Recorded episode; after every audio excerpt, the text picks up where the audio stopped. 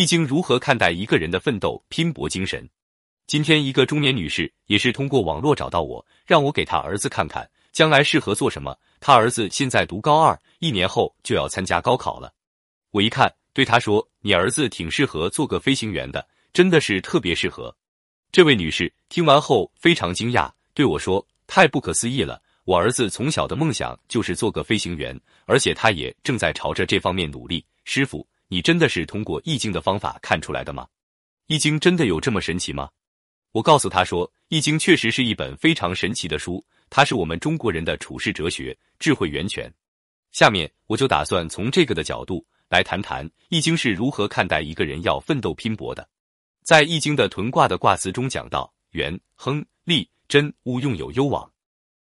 利见侯，意思是说，当你的内心想去做一件事情的时候，最主要的是要先安抚一下自己的内心，不要匆匆忙忙的去做，千万不可以乱动。一定要给自己找一个适合自己的地盘，先让所有的一切先安顿下来，就是说，先稳定，再图发展。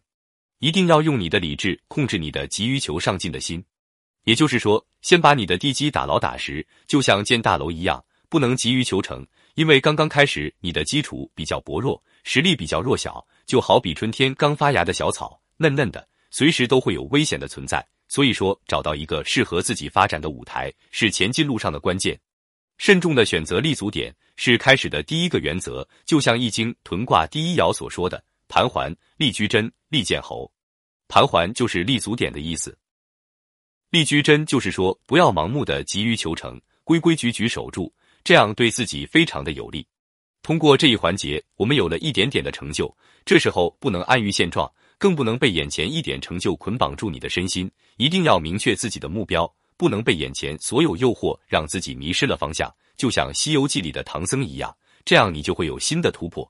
就像《易经》屯卦第二爻所说的：“屯如战如，乘马班如，匪寇婚媾，女子真不自，十年乃自。”我们都知道，世间万物，我们知道的都是有局限性的。当我们往前前行的时候，却发现我们的认知已经不能操控我们现在所处的环境了。所以，我们要找一个向导来指引我们，这是非常关键的。如果我们找不到向导，自己摸索前进，很有可能你的所有积蓄都会被消耗殆尽。你心中要通过的关卡未必过得去，所以一定要见机行事。如果不可以，就退回来，以保存实力。就像《易经》屯卦第三爻所说的：“吉路无余，唯入于林中。君子己不如舍，往利。”余就是向导的意思，不如舍就是放弃。从中我们发现，人才是我们发展的关键。这时候，我们才算找到一些可以帮助我们的人。这时候，慢慢的，我们才算安定下来，就像种子发芽一样，终于找到了可以顺利成长的地方。就像《易经》屯卦第四爻所说的：“乘马班如，求婚媾，往吉，无不利。”往吉，无不利，就是说礼贤下士的意思。